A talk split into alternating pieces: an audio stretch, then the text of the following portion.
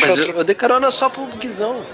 Eu não lembro de você andar comigo. A gente foi no shopping lá, mano, que aí você deu ré. Aí eu falei, ah, agora eu sei porque você fode tudo os carros, mano. Senhor amado. Essa não foi a vez que vocês estavam mexendo com os travecos, é? Não. Essa vez foi muito boa.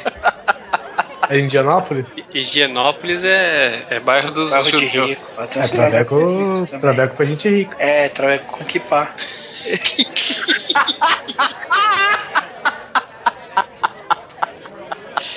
Essa foi muito boa, velho.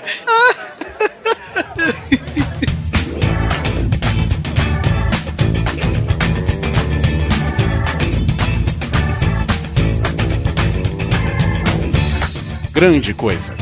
Um podcast que é bom, mas que também não é lá grande coisa.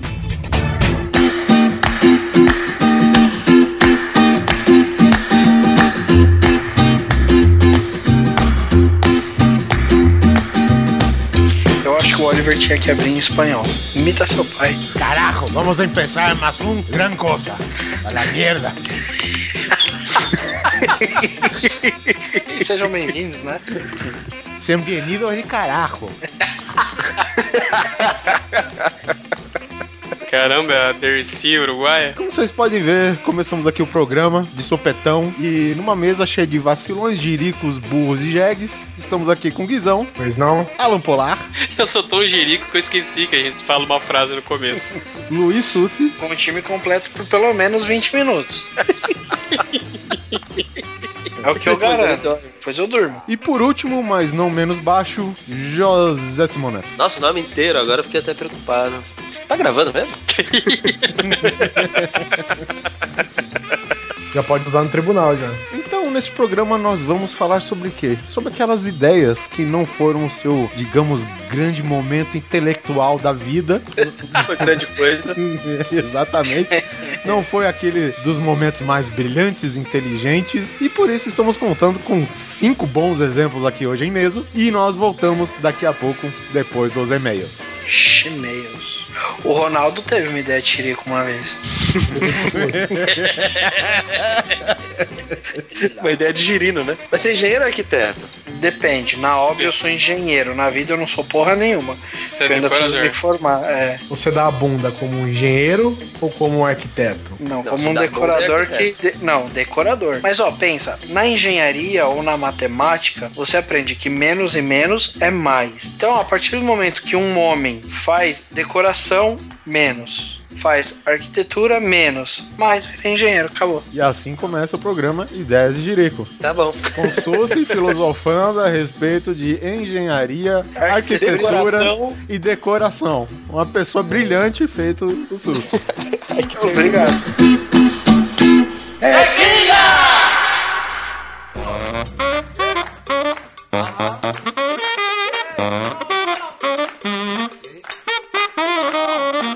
senhoras e senhores, estamos aqui com mais uma leitura de e-mails do Grande Coisa referente ao episódio 48, Tretas do Mundo Pop. Quem está aqui comigo é o Guizão. Não, quero lhe falar, meu grande amor, das coisas que aprendi nos discos. Olá, Alan Polar. Oliver Pérez não está presente no momento. Estamos aqui com a enorme presença de Alan Polar. E teve a musiquinha, não teve jeito, né, velho? Sem música, não é podcast, não é rádio na internet, tem que ter música, bicho. E, e tem que ser bem cantado, né? É por isso que eu canto. Exatamente. Olha que coisa linda, coisa musical. é Coisa demais, meu amigo. Antes de irmos para os e-mails, eu quero deixar alguns recados aqui, Polar. Por favor, faça a fina. Eu participei faz um tempo já, eu esqueci de falar no outro episódio, mas estou falando nesse agora. Eu participei do Descontrole Podcast número 33 sobre cinema. Assim, genérico? É, sobre experiências no cinema. Foi legal pra caramba, eu aconselho vocês a ouvirem. Você contou da história das amigas suas lá que ficaram dando joelhada nas suas costas ou não? Ah, não me lembro, hein? Eu acho que não. Fica pra uma outra oportunidade. Tava lá com o Almof, com a Lily, com o Jó, com o Glomer, uma galera toda. A gente falou sobre as nossas experiências no cinema em geral. Eu não participei de nenhum, Também não fui convidado. Mas eu participei. Eu participei do Cidade Gamer 144. Aquele maldito hype. Quem não teve hype, né, Polar? Putz, cara, a gente é vítima de hype, né, velho? Exatamente, eu participei. Tava eu, o Kodoji, o Fagundes e o Bill Ogro, além do Vivaco, é claro, o prefeito pixelado. A gente falou sobre os jogos que a gente teve aquela expectativa impressionante. Ah, meu Deus, esse jogo vai ser foda e acabou sendo uma grande, uma bosta. Vou deixar aqui também no post é, Cidade Gamer 144, aquele maldito hype. Duvido que vocês tenham falado sobre Duke Nukem Forever. Ouça lá e vocês vão descobrir. Eu tava sentindo, Polar, que a nossa fanpage, né, no Facebook não tava dando um retorno interessante, assim. Tava murcha. É, porque é o seguinte, o Facebook ele tem um, um algoritmo fudido que você não pagar, ele não mostra pra ninguém a sua postagem, né? Ainda mais os nossos ouvintes que são meio, meio relapsos, né? Não curtem as coisas que a gente posta, não comentam, não participam. Então eu fiz um grupo, né? Chama Grande Coisa e Coisos. Um grupo no Facebook, procura lá. Eu dei algumas dicas de aplicativos, entre outras coisas lá. Eu tô esperando alguém, de repente vocês podem ficar à vontade para publicar o que vocês quiserem. Afinal de contas, né? É grande coisa. Então é livre, né? Todo mundo pode fazer o que achar legal, desde que não desrespeite as outras pessoas. Não precisa nem falar, né, mano? Vocês têm educação, pelo amor de Deus. Puta que pariu, né, velho? Não esqueça também de dar aquele rankzinho pra gente no iTunes. Quem sabe a gente não vai parar nos destaques mais uma vez. É, não custa nada pedir, né? A gente tá pedindo há tanto tempo. Vai lá, gente. Dá, um, dá umas cinco estrelinhas, faz aquele comentário maroto, fala que a gente é foda. Isso, indica a gente pra quem vocês conhecerem. Cara, nunca, nunca é demais. A gente faz um conteúdo gratuito pra vocês. A gente gosta de fazer e a gente gosta que as pessoas fiquem sabendo, né, do trabalho e fique e seja expandido aí pelas internets da vida. Exatamente. E o último recado polar, rufem os tambores. Se for eu que estou editando, não vai rufar nada nesse momento. Mas nós, olha, olha, isso, ó. Olha isso. Polar. Você acha que o grande coisa de 15 em 15 dias tá legal? Olha, se eu tô fazendo, gravando e editando, 15 pra mim tá ótimo. Mas. Mas e se eu te falar que de repente a gente vai ter um novo podcast no Grande Coisa? Tá zoando, que nós vamos ter que gravar semanal, velho. Não, vamos ter que semanal, porque é um novo produto dos empreendimentos Grande Coisa Corporation, Polar. Aí sim eu vi vantagem. Pra isso você pediu aquele dinheiro emprestado pra mim? Foi pra isso. Ah, gastei agora com puta, o que sobrou eu gastei com isso. Ah, agora entendi. O uísque também? Não, não bebo uísque, eu não sei beber, tem gosto de giz de cera pra mim. Ah, é, eu também, cara. Eu falo uísque, mas também não sei beber. Bom, enfim, voltando aqui ao assunto, uma vez a gente tava conversando, eu e o Oliver, explicando algumas coisas pro Fernando Scalabrini, que é o editor e, e produtor do podcast Papo Acessível, né? Aquele podcast de pessoas cegas ou de baixa visão, que mostra a visão do mundo deles. Eu achei legal pra caramba, né? A gente gostou. Ele me mostrou, ele falou que tava com um novo projeto. E eu pensei, pô, por que não fazendo grande coisa, né? De repente, se, se for, não for com uma, uma frequência grande, alguma coisa assim, a gente pode até intercalar entre os episódios, né? Ele topou a ideia, comprou, achou legal. Então, ele e o Sony Hipólito vão fazer um podcast novo aqui no Grande Coisa chamado Áudio 2. E o que é o Áudio 2, Polar? O que, que é o áudio 2? É um podcast de entrevistas. Olha, tá Entendeu? faltando uma coisa de entrevista, né, velho? Se liga, se liga. Tem o áudio 1, que é o áudio do podcast da pessoa, e tem o áudio 2, que é o áudio da entrevista. Olha isso, que sacada genial, velho. Ah, o, cara manja, o cara, o cara sabe o que tá fazendo. Pra quem nunca ouviu o, Papo Acessível, ouçam já, é um conteúdo muito bom. Tem talento pra fazer isso e ele tem também as manhas pra fazer um podcast legal. E antes de eu continuar, vou deixar aquele gostinho pra vocês. Segue aí o teaser do áudio 2. Quem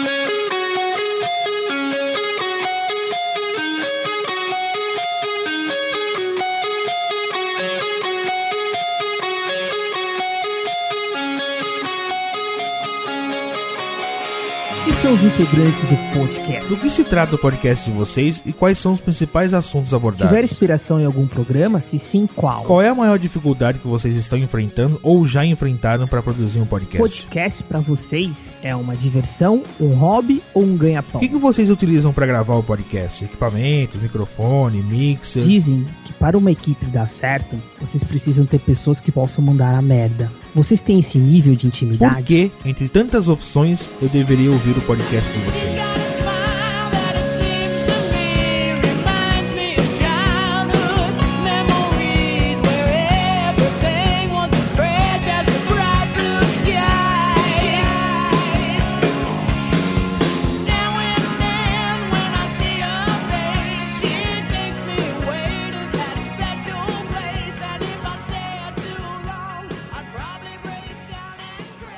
Lembrar, né, que ele vai ser intercalado com o Grande Coisa, né? Então a gente vai continuar nas quartas-feiras alternadas. Então, quando não tiver, o, na semana que não tiver o Grande Coisa, vai ter o áudio 2 e você vai poder contar com, com mais um conteúdo de qualidade aqui do Grande Coisa. Porque a gente faz as coisas da brincadeira, mas a gente faz bem feito. Brincadeira é coisa séria. Os primeiros episódios, talvez, sei lá, os cinco primeiros episódios, a gente vai soltar no mesmo feed, tá? Do Grande Coisa. Então não se assuste, não fique, ah, meu Deus, esses mercenários malditos, sei que não tá ganhando nada, nem a gente. É, a gente vai colocar no mesmo feed, até pra apresentar o podcast pra vocês. Se vocês gostarem, tá? Eu perguntei na página, eu perguntei na fanpage, a gente teve as opiniões muito divididas. Por enquanto, a gente vai soltar os primeiros episódios para vocês conhecerem o trabalho do Audio 2, do Fernando e do, e do Sony, para vocês no mesmo feed. Então, toda semana praticamente vai ter um episódio novo para vocês, um do Grande Coisa e um do Audio 2 intercalados. E depois a gente faz uma medida e vamos ver se vocês gostarem, é, se vocês preferirem assim ou a gente preferir assim, é, a gente deixa no mesmo feed, né? Se todo mundo curtir e tal, ou então a gente pode até dividir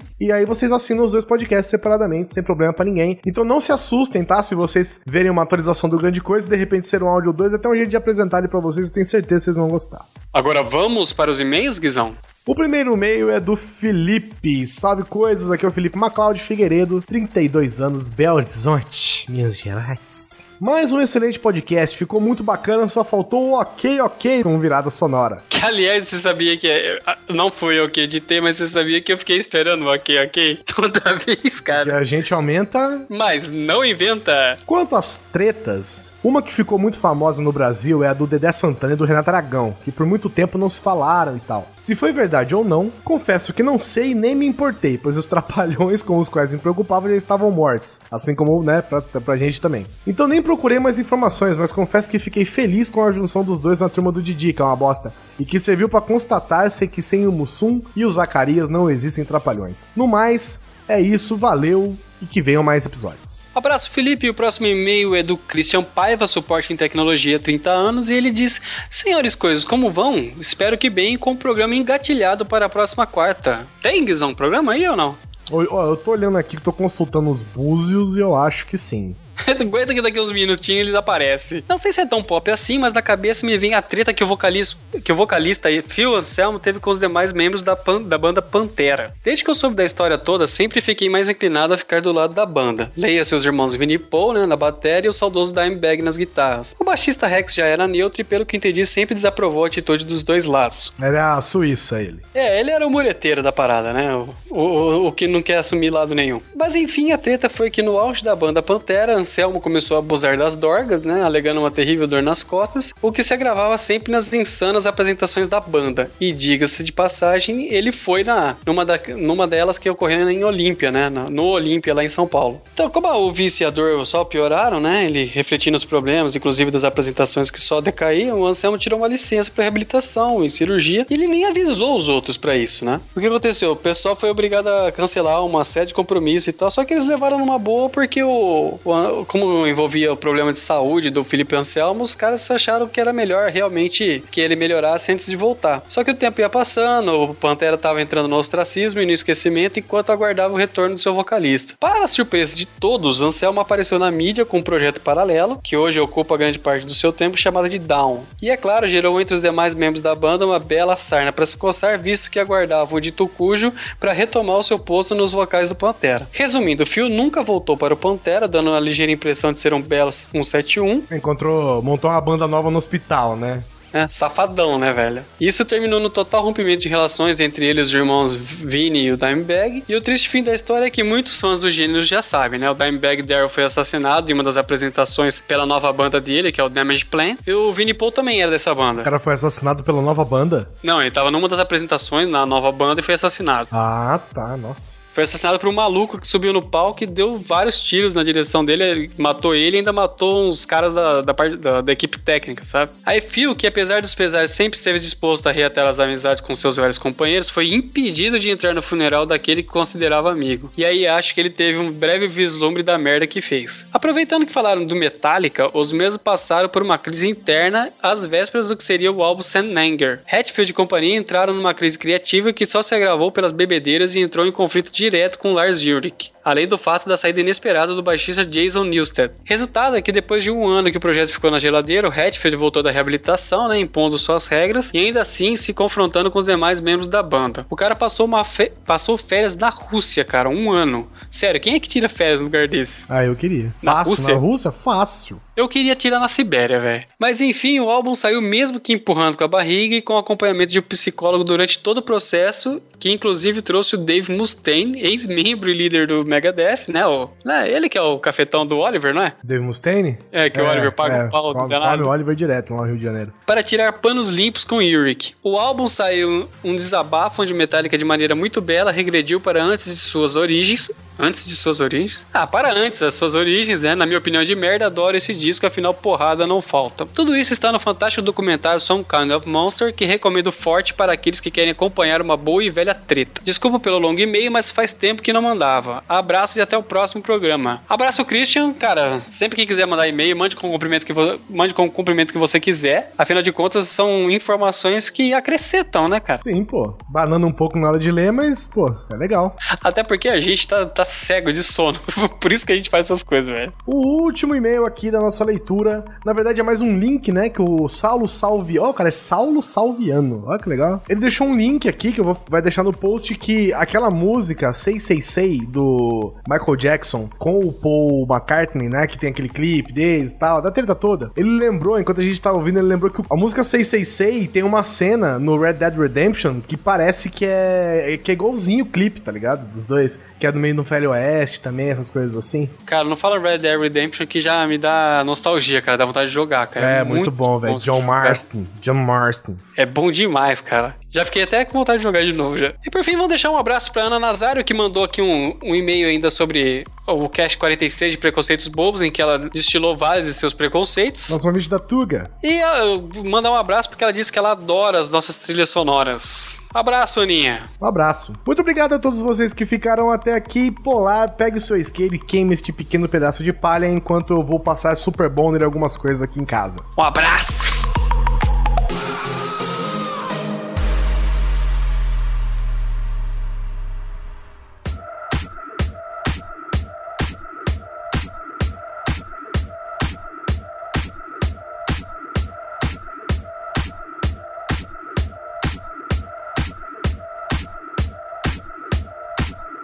Quer falar, se entregar, na verdade, né? Porque acredito que não seja fácil você admitir que tu vacilou na vida, meu irmão. Vamos começar então com as vaciladas que a gente deu enquanto, enquanto criança. Na verdade, as melhores, né, cara?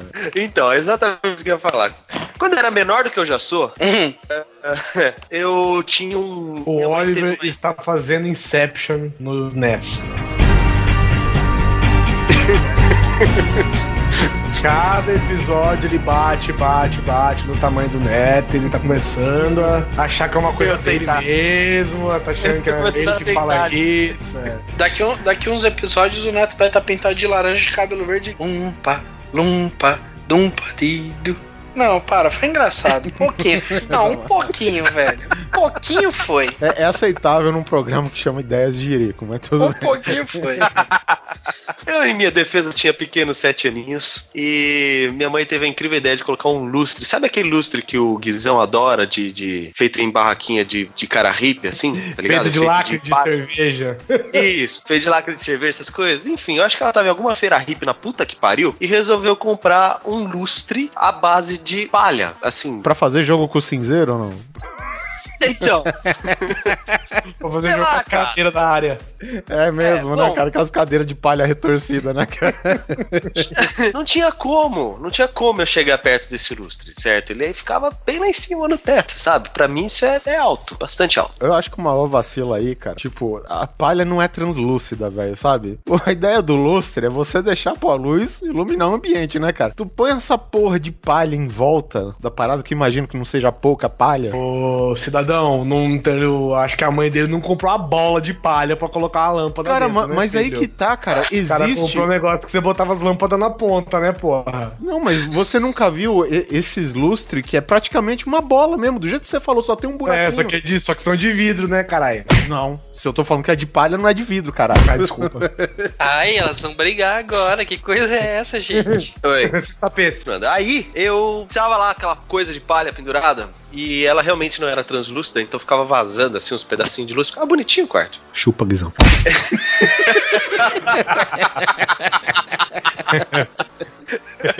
Seu recalque bate no lustre de palha da mãe do neto e volta.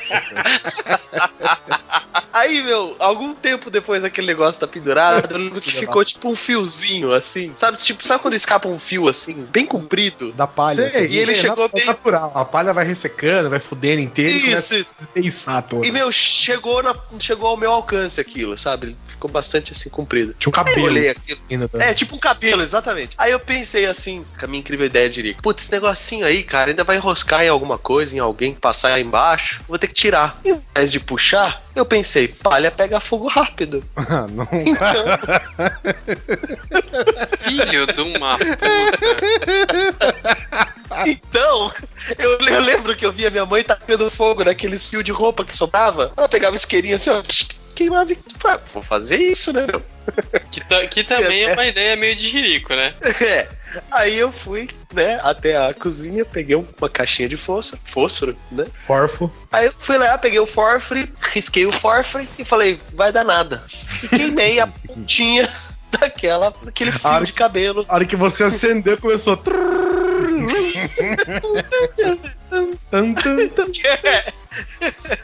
Foi subindo, subindo. Meu, Eu gosto. manja, manja mágico quando faz aquelas magias com fogo, faz assim, ó. Só que não apagou, cara. Ai, Jesus. O negócio é assim, ó. Aí eu, caramba! Aí eu subi na minha cama, peguei o edredom e joguei pra tentar apagar. Resultado, o edredom enroscou na porra do lustre. E aí, mamãe! Eu lembro que eu fui do meu quarto ao quarto da minha mãe, tipo, ponto 25 segundos, cara. Acho que nem o flash fazia tão rápido. E aí, a hora que eu voltei do quarto da minha mãe, já acordando meus pais, porque, claro, isso tinha que ser de madrugada, né? Porque fazendo de dia, né? Eu, eu lembro do meu pai voltar correndo, que nem um maluco, e o meu quarto ficava do outro lado da sala, se comparado com o quarto dos meus pais. E eu lembro que da sala eu já vi aquele reflexo amarelo do meu quarto pegando fogo, cara. O Bom, cara foi acordar a mãe e o pai discretamente tava sem cabelo, sem sobrancelha. Ai, ai. Esse negócio de sem cabelo e sem sobrancelha eu posso falar.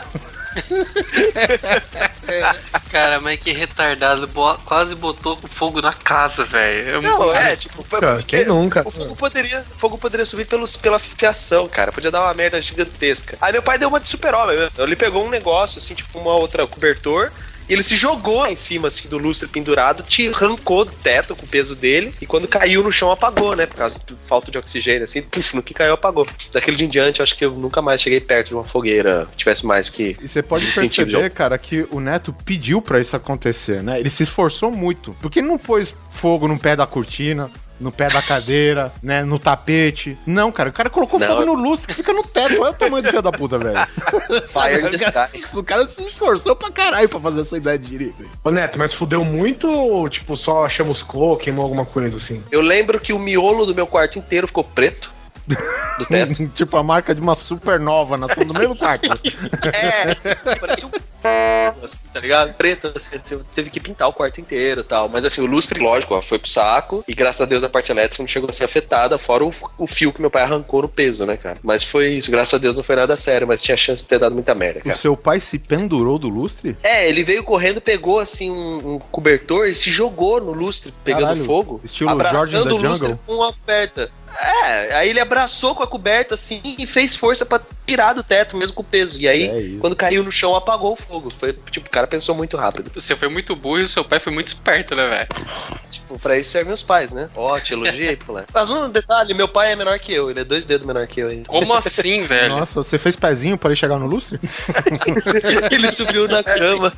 É que, o pai, é que o pai dele faz parkour, tá ligado? Parkour. Fez um parcozinho, né, velho?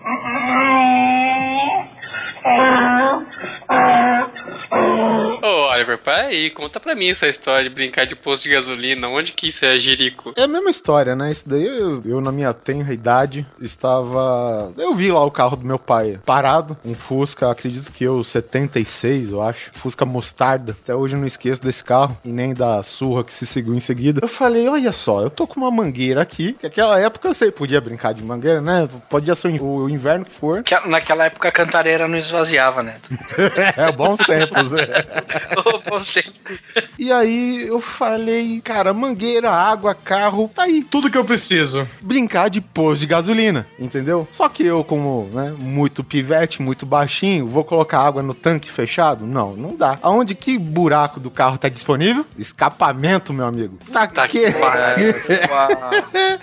taquei água no escapamento, velho. E tipo, não, eu, fiquei- eu ficava brincando assim, estilo Chaves, tá ligado? Não, o senhor quer gasolina? Tá bom, toma aqui, ó. Pá. Ia ligar e eu colocava lá, aí eu no registro abria a parada, não sei o quê. E aí depois de uma hora, já que eu tava enfiando água no carro, sabe-se Deus como. Saindo água pelo farol já. É, tipo,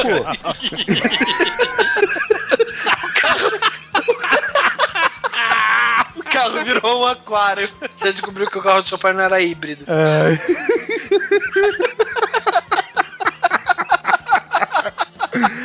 Ai, meu Deus, cara. Eu sei que. Tipo, meu pai saiu. Isso daí era. é- Era meio tipo. A gente tomava café meio tarde, né? Lá pelas 10, 11 horas. Meu pai saiu no sabadão, sabe? Quando ele sai de casa comendo. Já, com o pãozinho na mão, comendo, velho, quase engasga Copo de com a café porra, na outra. Ele já. O que você tá fazendo, moleque? Meu Deus do céu? Caraca, hijo de puta! Sai daí! Cara, isso daí foi seguido de alguns momentos com muita dor, que ele inclusive fez uso da própria mangueira que eu tava na mão. Ainda bem que era um chipá, e aí já vinha a aguinha pra dar uma resfriada, velho, tá ligado? Porque foi, foi cruel. Na mesma linha de raciocínio, quando eu era pequeno, tinha umas motos estacionadas aqui no condomínio, né? Eu moro até hoje no mesmo lugar. E tinha aquela. Era tipo uns coquinhos que dava na árvore. Eu ficava É, enfiando só no. pouquinho, né? É, eu não, não sei se era coquinho, mas é que a, a fruta lembra muito de coquinho mesmo. Eu, eu lembro que eu ficava enfiando os coquinhos nos escapamentos da moto. Eu não sei o que aconteceu com as motos, mas eu sei que eu entupi aquela porra de coquinho. Estilo banana no escape, que nem tira da pesada. O que que acontece? O que que acontece? É, puta, pode ser daí que eu tirei a ideia, Ah, né, ba- mano? Basicamente isso aconteceu. Isso daí deve ter sido até vingança de alguma maldição solta pelo meu pai. Que tipo, o catalisador do meu carro ele se despedaçou dentro do, do escape dele, né? Consequência, ele fechou, né? Ele obstruiu a passagem do, do- dos gases lá e tudo isso daí volta pro motor, né? Então, filha da puta engasga lá com a própria, com a própria emissão de gases, né, cara? E não anda mais, cara. Mas graças a Deus a gente sempre tem, né, aquela famosa proteção maternal. Não, ele é apenas uma criança. Não é criança, ele carajo, mira, me rolhou todo ele coche. Aí Segurando do por uma Oliver- perna já de ponta cabeça. Aí você ouviu o pai do Oliver ligando a serra de corte lá na marcenaria, tá ligado? Ai, Jesus, cara. E esse é meu Ah, braço e aí? fraco. O que, que aconteceu? De verdade, ah, assim. Bom, é, então. E aí seguiu-se. Meu pai foi tentar arrumar merda, né? Aí eu fui me- posto pra adoção. Cara, E eu sinto saudade daquela família, né, Oliver? desde então. Ah, cara, foi o, o meu pai com lágrima nos olhos, né? Ele não, nem sabia o que fazia e, tipo, ele começou a ligar o carro, velho. E, tipo, o, o, o carro, ele ficava estacionado de ré, né? O, e, tipo, a parte traseira do carro pra um muro, né, cara? E aí, cara, na hora que ele ligava o Fusquinha, mano... Pá! Nesse passo aí uma água preta, velho. Carimbava o muro assim, tá ligado? Parece. Se liga quando alguém tá, tipo, afogado e aí vem aquela cena de resgate, e aí o cara dá aquela primeira esguichada que ele volta a respirar. Era tipo aquilo, né? Isso, exatamente, né? Tipo a cena, né? O cara volta a respirar, sai aquele geyser do, da, da boca do cara. A- a Mais ou menos. sai- Só, só que saía preta pelo escape, velho. Nossa, e foi água pra fora, viu, cara? Sei lá, cara. E acho que a água ficou só no escape mesmo, acabou. Graças a Deus. É. que Fusca é guerreiro, né, Oliver? Cara, Fusca é um carro que é, é foda, cara. Foi feito pelos alemães, né, velho? Na época da É. guerra, então, né? Respect. Numa, numa época boa, né? da É uma época muito boa da humanidade. Eu tenho um caso de carro também, que foi uma ideia de jirico que eu tive, que tem uma época, que você é criança, que você descobre o Super Bonder, né, velho? Ah, E o Super Bonder é magia pura, né? Você cola uma gota, você gruda uma pessoa na outra pra sempre, assim. E eu fui brincar de passar Super Bonder no porta-luva do carro. Mas eu, garotão, não estava contente só em passar na junta, por exemplo, do porta-luva. Eu passei na maçaneta que abre o porta-luva também. O porta-luva trancava com a chave, eu passei no buraco da chave também, Super Bonder. no- o que, que passava pela sua cabeça, cara? O que, que você tava fazendo? Eu estava brincando de posto de gasolina. Mas, mas quantos anos você tinha, Guizão? Ah, cara, devia ter uns 6, 7 anos. Ah, Então não tinha objetivo nenhum mesmo. Eu quê? só queria eu queimar tinha... aquele fiozinho pendurado. Eu tinha, acho que foi terça-feira agora. eu devia ser na, foi na, Tava Foi na aqui de praia, bobeira, inclusive. ocioso. foi na praia, inclusive, cara. Porra, e o desespero pra tentar abrir o porta-luva, porque eu acho que tinha uns documentos, umas chaves lá dentro. Ah, eu vou falar pra você que eu só não apanhei nesse dia, porque a gente tava na praia, eu acho. Meu pai tava de férias, alguma coisa assim. Você tava zen, tava no espírito. né? Tava, cara, só sei que teve que. Pô, o carro voltou sem porta-luva. Eu só Tá. não te dou um soco porque o porta-luva tá grudado na minha mão agora.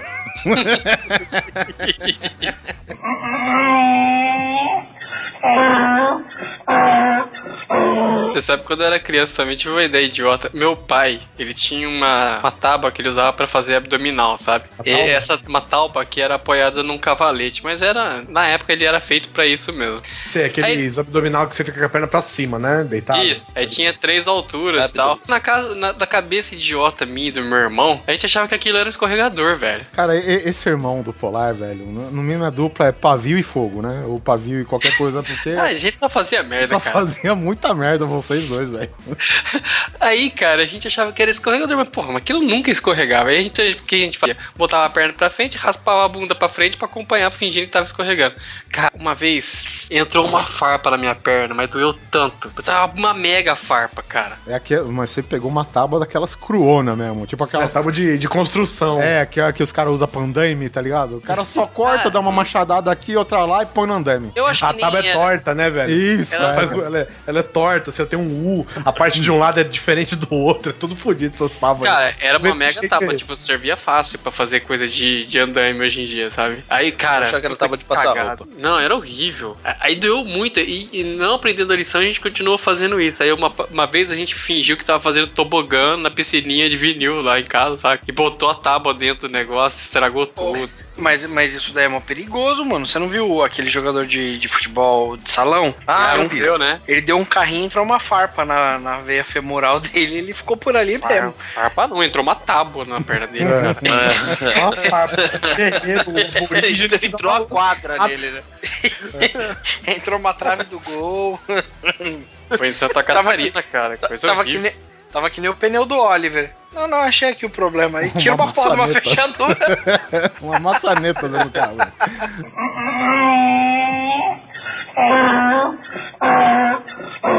Esse negócio de. foi Já que vocês falaram em tábua, cara. Tem um amigo meu, cara, que ele era muito criativo pra. Sabe? Ele era uma espécie do MacGyver das crianças, cara. Porque. MacGyver das crianças. É, cara, por- porque era foda. A gente não tinha, tipo, dinheiro fácil pra você ir comprar fogos de artifício, tá ligado? E aí você imagina que na- no começo, sei lá, dos anos, meados dos anos 80, o cara leu não sei onde que pressão faz a pólvora, né? Estourar também, né, cara? E aí, o que, que ele teve uma ideia? Ele pegou a porra de um, de um caibro, né? Desse, essas madeiras de construção, né? Que é basicamente um- uma estaca, né? Aí ele falou: Olha, chega aqui, ó, o que, que eu aprendi, né? Aí ele pegava a cabecinha de fósforo e, tipo, ele, ele fazia um furo com o prego, tirava o prego. E dentro do furo que o prego fazia, ele colocava cabecinhas de fósforo. E aí o que acontecia? Ele só colocava o prego de volta com a mão. Aí ele pegava na outra ponta do cabo e batia em qualquer outra superfície dura e pá! Cara, um barulhão da porra, velho, tá ligado? Até que teve uma hora, cara, que sei lá o que aconteceu, cara, que fez tanta pressão. O cabro rachou no meio, cara. E acho que teve um pedaço de estaca que entrou direto na boca dele, velho, tá ligado? Cara, isso é uma idiotice. Os meus primos faziam isso e eles eram de São Bernardo. Deve ser dessa região de idiota aí. Você acha que o problema deve, deva ser a água, então?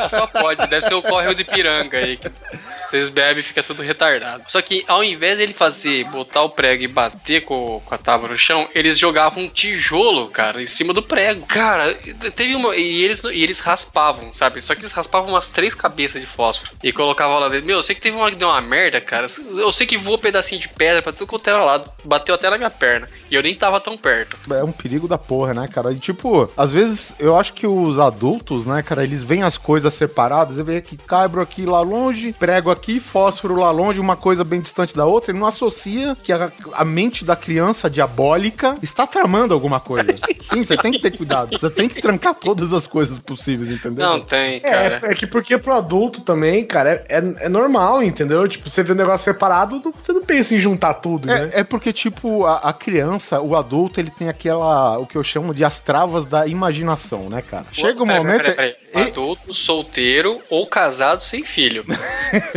então, cara, tipo, ele para de imaginar coisa. Criança não, velho. Criança é uma criatura do capeta, senão não precisava dos pais pra educar, né? Nossa, Vamos- caralho. Vamos Você resumiu a psicologia em uma frase, velho. Parabéns. Porra, cara, porque, pô, você, criança, a criança, cara, mal nasce e já tá fazendo chantagem emocional pros pais. Meu, a gente já chegou nessa conclusão que esses passados, que criança é aquele perverso, Perverso, metamorfo perverso. lá. como é que é? Caralho. É, de, de simples crianças passou pra um membro mutante da Irmandade, né? Do mal lá. Do, do, do- Perver- Perversos polissuco, como é que é? Polissuco, tá bom, vai. Continue, continua que vai ter várias. Ah, imaginei muitas criancinhas peludas pulando assim. Perversos poliglotas, como é é? Uma... Perversos poliglotas, hein? Perverso polimorfo. Rapaz, você sabe que falando nisso, eu lembrei agora. Teve uma vez que a gente tava em Jaú, aí o, Ó, o tá filho do demorando meu. porque tá mentindo, hein? Não, o filho do meu padrinho foi lá e a gente começou a comprar bombinha de na época da festa junina, sabe? Aí a gente colocou uma daquelas bombas triângulo, saca? E botou uma latinha de Nescau em cima, cara. Nossa, o maior perigo que tem, velho. Juro, cara. O negócio de deu uma. Nescau é o bagulho assim, é tipo a granada dos, da criança, né? É. A gente colocou e saiu correndo, cara. Aquele negócio estourou, o fundo saiu inteiro. Mas levantou, acho que uns 30, 40 metros de distância. Mas o negócio veio girando não- e pegou num saco de lixo, juro, cara. abriu um talho, começou a sair lixo. Imagina se tem alguém ali, cara. Não, é perigoso. E tem, tem gente que faz. Tem gente não, né? Crianças que faz a mesma peripécia. É que lata de Nescau, ela já é uma parada preparada pra você abrir. Ela tem uma tampa, né, que é independente da outra lata. Não, mas hoje é- a tampa é de plástico, antes era de lata mesmo. né? Ah, sim, verdade. Que é aquela por E pressão. cortava né? É. feio. Só que é o seguinte, tem aquela lata que você tem que abrir no abridor de lata. E essas são as mais perigosas, porque deixa aquelas pontas afiadas. Pelo menos eu ouvi na, na minha época de primeiro grau, cara, que gente fez a mesma peripécia, essa daí que o Polar contou, cara. E que, tipo, a lata chegou no cérebro do moleque, tá ligado? Assim, Oh. Porque voou Nossa, do chão. tipo um tiro de arpão. É, exatamente, cara. Foi, explodiu do chão, foi pra cara dele, entendeu? Cara, a gente, a gente tá vivo assim por, por um acaso, né? É, é. Bando de retardado, cara. É de você pensar, né, cara? Zilhões de espermatozoides. E foi esse que chegou no fim. Imagina os outros, né, cara? Esse era o mais espertinho, calcula.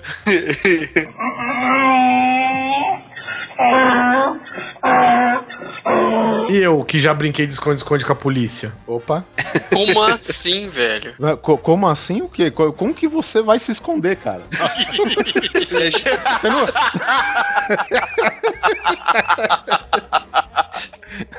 Foi realmente uma ideia estúpida mesmo. Eu vou concordar com você.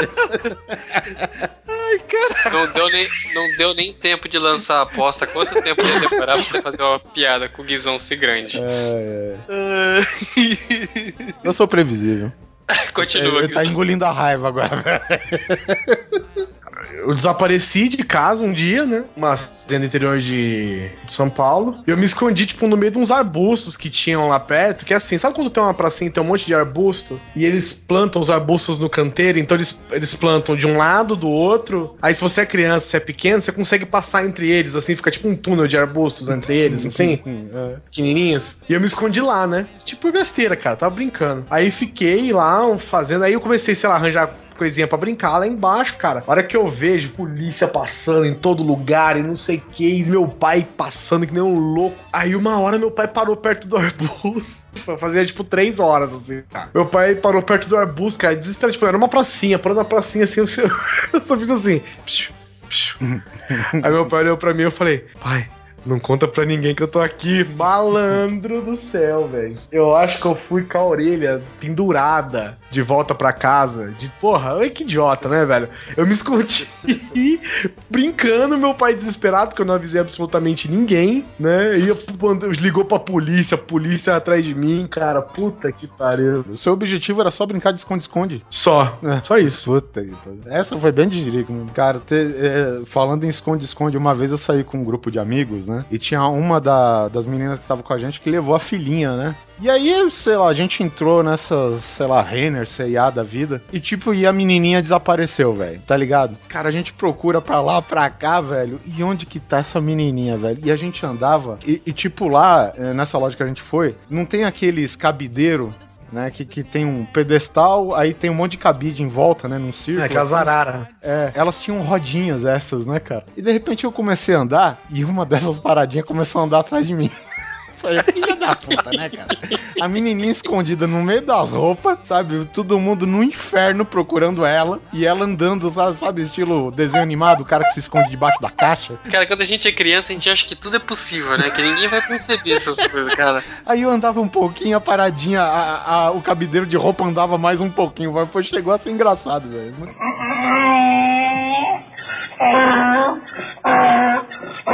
Cara, deixa eu contar uma coisa que eu lembrei também. Teve uma vez, cara, teve uma época que assim, era eu e meu irmão e a empregada em casa, cara. E essa mulher era meio louca, sabe? Aí ela não dava muita bola, a gente vivia escapando de casa. E uma vez a gente foi lá e achou dois gatinhos pequenos, saca? Ai, que bonitos gatinhos. Pô, vamos levar o gatinho pra casa, cara. Ficamos o dia inteiro com esse gatinho. Minha mãe trabalhava, meu pai, minha mãe e meu pai trabalhavam um dia inteiro. E a gente ficou com os gatinhos lá, tá? E abraço e beijo o gatinho, cara. A gente pegou em pinge, velho. Beijava o cu do gatinho. Aquela micose foda. Cara, minha mãe queria matar a gente, cara. Dava beijo na boca dos gatos de sarnento. Ai, cara, minha mãe mandou passar álcool na casa inteira, porque esses, gatos cagaram em tudo quanto era lado, velho. Ai, que ideia idiota, que ideia de jirico. Tacou álcool em você, riscou um fósforo também, não? Olha, meu pai quis riscar o fósforo, só que a minha mãe não deixou, velho. Ele falou, não, deixa eu pegar um caibro com um prego aqui, cabecinha de fósforo dentro, vai ser divertido.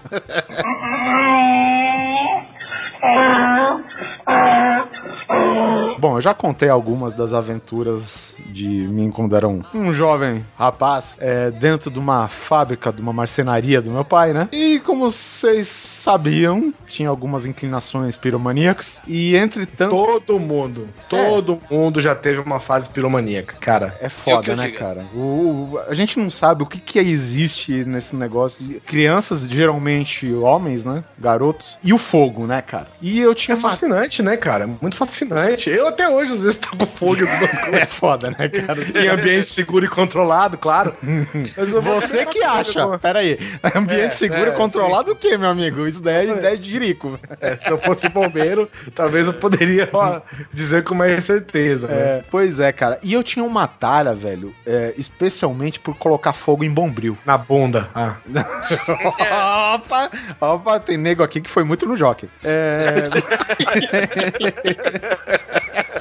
E, porra, eu aprendi em casa. Minha mãe jogou lá um bombril lá, sei lá, tava meio enferrujado, né? Passou da época de usar. E aí eu falei, vamos ver o que acontece ao tacar fogo nisso, né? E ele vai, acha. É legal porque, tipo, as brasinhas vai consumindo ele lentamente, né? Só que é o seguinte, na hora que ele pega a parte mais concentrada da palha de aço, cara, a parada vira tipo um mini. Uma mini China, sabe? Durante o ano do dragão. E, e aí, beleza, né, cara? Aí nessa mesma situação, eu vi um pedacinho de bombril saindo assim debaixo de um móvel lá da marcenaria do meu pai. E eu peguei lá o fósforo, todo criança, tênis conguinha, shortinho bufão. Shortinho aqueles que tem duas riscas brancas do lado. E agora tu imagina um moleque gordinho com a língua pra fora, né? Riscando o fósforo Conguinha. e tacando na pontinha do bombril, cara. Meu pai, velho, ele, tipo, quase fez um, sabe, um tackle de futebol americano em mim. Não, moleque, você tá doido, cara. E essa pontinha de bombril, se liga, a merda não chegou a acontecer. Mas essa pontinha de bombril era praticamente uma corda que levava pra um estoque onde tinha palha de aço industrial, rolo de 5 Nossa. quilos, sabe? Vários rolos. O Hiroshima, Guarulhos. Cara, quase que Campo Limpo, a bairro aqui de São Paulo, foi pros picuá, velho. É, caralho, meu pai, você tá louco? Olha aqui, ele abriu o armário de onde tava saindo a pontinha que eu vi. E, cara, sério mesmo, cara, são uns rolos de, de 3 a 5 quilos, cara. E um monte deles, não era um só, entendeu, cara? Porra, velho, e ainda mais com o material que tinha lá de que, que eu já comentei antes, tinner, seladora, né? E essas coisas do tipo, cara. Porra, meu pai preveniu um acidente nuclear, velho. De- deixa o pessoal da seguradora do Ponto Frio descobrir que. se- Que eu sou vizinho, né? Cara, meu pai preveniu a nova A Chernobyl. nova hecatombe nuclear, né?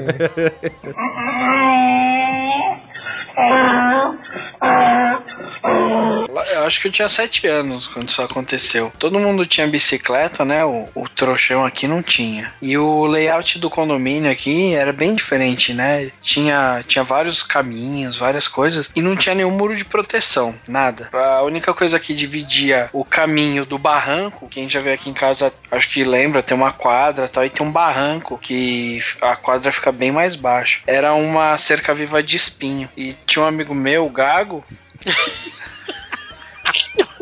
ele, ele tinha uma É bicicletinha. importante precisar carregar. Bem, vamos- acho, acho que era, acho que era Caloi 10 até.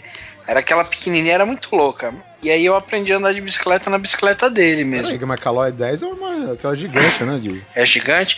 Cara, eu lembro que era uma Calóizinha Calói Cross, eu pequena. acho que é. Acho que era Não, era- era, não? Não, era uma menor que a Cross, cara.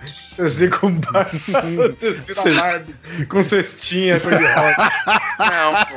Olha, que mal- olha a maldade, mano. Bom, re- resumindo, era uma bem pequenininha. Era, ela era menor que a Cross na época. Que ela era, tipo, uma intermediária, sabe? E aí eu, beleza, né? Comecei a andar na bicicleta dele, só que na época eu não tinha muita precisão. E aí eu, eu meio que desci o, o barranco entre espinhos, sem querer. Porque eu fui querer aprender a andar de bicicleta nesse caminho tordo, tor- tordo, é tortuoso a palavra? Tortuoso. Tortuoso.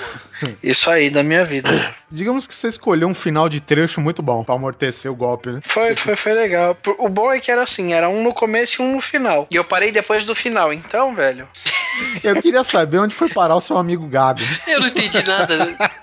Ah, Eu ele tinha ficou. certeza que ele ia fazer isso, cara. Não, ele ficou bravo porque a bicicleta dele caiu e. KKK, caralho, você se fu- fuder, fuder, mim, mim. Não, é- mas não, mas o, le- o- o engraçado do Gaga é que ele gagueja. Aí ele dá uma mexidinha Ah, boa volta. Você tá me zoando que Não, o cara não. cagueja, velho. Não, mas ó, vocês estão te- aí, ó. Aqui, velho. Ensinando as pessoas utilidade pública. Gagos são aqueles que gaguejam. O cara viu o, o, o, o que restou da bicicleta e falou: Você não cagou, cagou, cagou, gostou de mim? Não, não.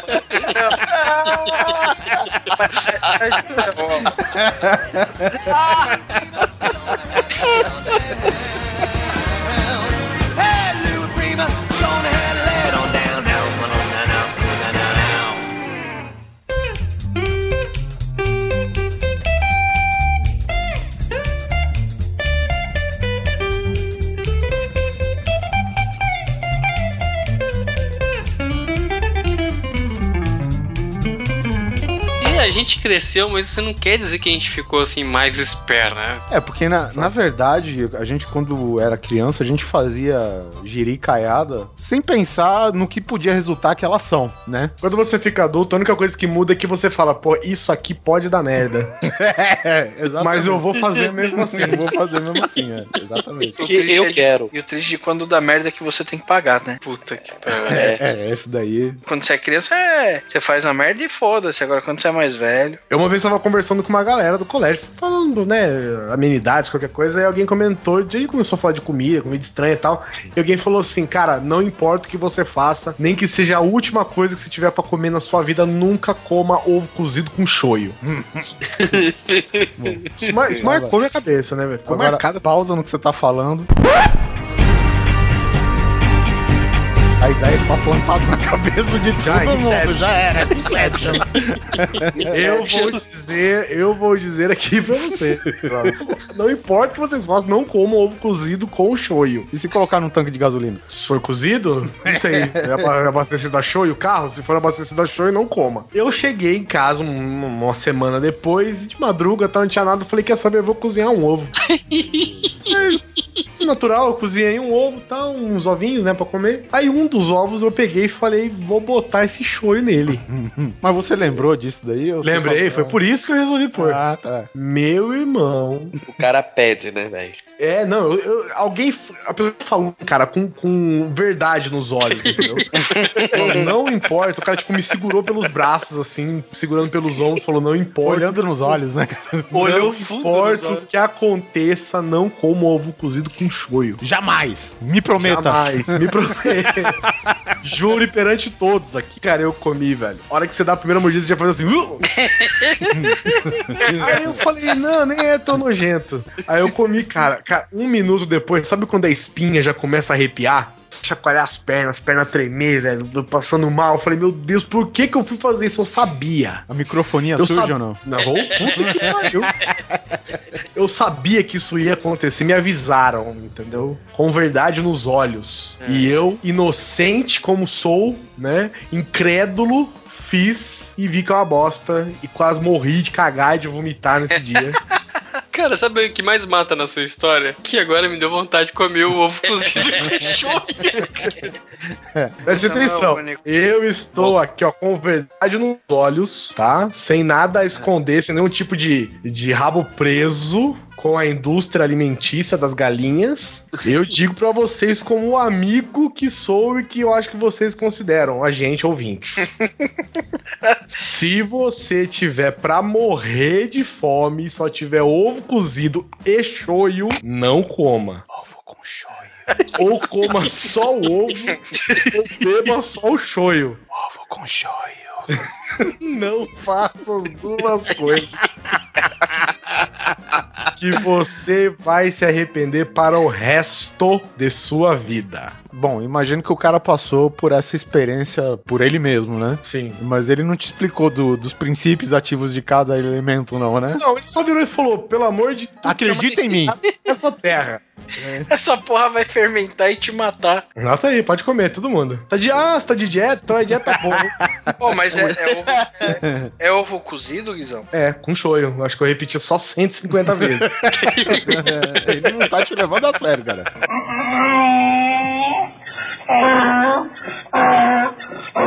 Falando em ovos, né? Eu estive na Campus Party alguns anos atrás e encontrei essa vadia do Luiz Sussi. É. Nós fomos passear, eu e ele, mas eu, ele e o Simão, mais uns amigos dele, por Indianópolis, porque esse rapaz gosta de ver travecos na rua.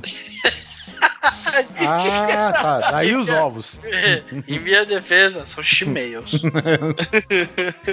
não estou dizendo que elas não deveriam estar lá, né? Eu Estou dizendo que há um mercado para isso e o SUS está de prova. Fomos, o que que aconteceu? Fomos parados em uma blitz policial.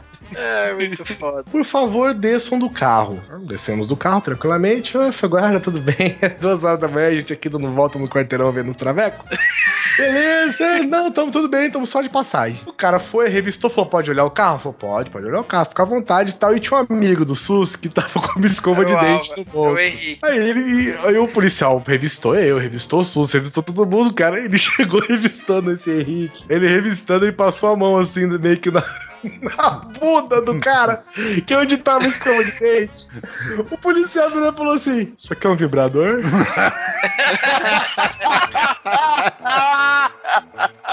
O moleque, velho, falou: não, não, não, pelo amor de Deus, uma escova de dente. Aí ele levantou essa escova. Aí o policial, cara, todo mundo cascando o bico. Devia ter uns 10 policiais na Blitz, cara. Todo mundo cagando da risada. Eu, todo mundo tava cagando de dar risada. Aí o policial falou assim: não, porque a gente nunca sabe, né? Às vezes você gosta, não tô aqui pra, pra julgar, eu só preciso saber o que que é. Ele- perguntou: "Cê- seus amigos não é daqui? Eu falei: não, eles são de fora de São Paulo e tal. Ah, e você trouxe eles pra Indianópolis? Eu falei: é, pra eles dar uma olhada aqui. Você não leva ele lá no, no autódromo, que é ali no, no Parque do Ibirapuera, que é uma região conhecida onde ficam os gays, cara. Eu falei, não, para, né? Aqui é todo mundo homem. Ah, Mas você tá vendo o traveco por quê? que acha o vibrador na bunda do outro, meu. Aí, o- aí a gente começou a conversar, o mal entendido passou. E o policial começou a contar, né? As coisas que. Policial de madruga, né, velho? Já tão de saco cheio, encontrou quatro caras, né? Que ninguém tava bêbado, ninguém tava nada, tava todo mundo de bom humor, né? E começou a trocar ideia com os policiais. O cara falou que uma vez, cara. Nossa, o o guarda começou a trocar histórias agora. É. Nossa senhora. A gente ficou uns 40 minutos lá, se É, bobear. é, até, na verdade, foi até eles terminar de revistar o carro, né? Aí ele começou com. Cara, falou que ele- uma vez eles pararam um médico que tinha uma maleta. E eles pediram pro cara abrir a maleta. Falou que a hora que eles abriram a maleta, velho, tinha uma rola dobrada dentro. Pô, malandro, o bagulho não parava de sair. Parecia tipo aquelas cobrinhas que você arranca do bagulho. É aquela que você abre a latinha, né, velho? É isso, né? vai subir uma cobrinha, cara. O bagulho chicoteia na cara do filho da puta. Ai, Jesus, cara. Mas a ideia de Rico, na verdade, foi a gente ter passado por, né? Por Indianópolis ali, que é a rua dos travestis e quatro caras numa. É, eu, eu não sei como que é agora aqui no, na, na zona oeste de São Paulo, mas no, no Jockey, né? Perto da pista do Ah, Jockey, tá igual. tá, tá igual, né? Teve um amigo capial lá que foi pra lá, ele falou, porra, cara, só tem traveco lá? O cara falou, você esperava o quê ao lado de uma pista de cavalo, sabe?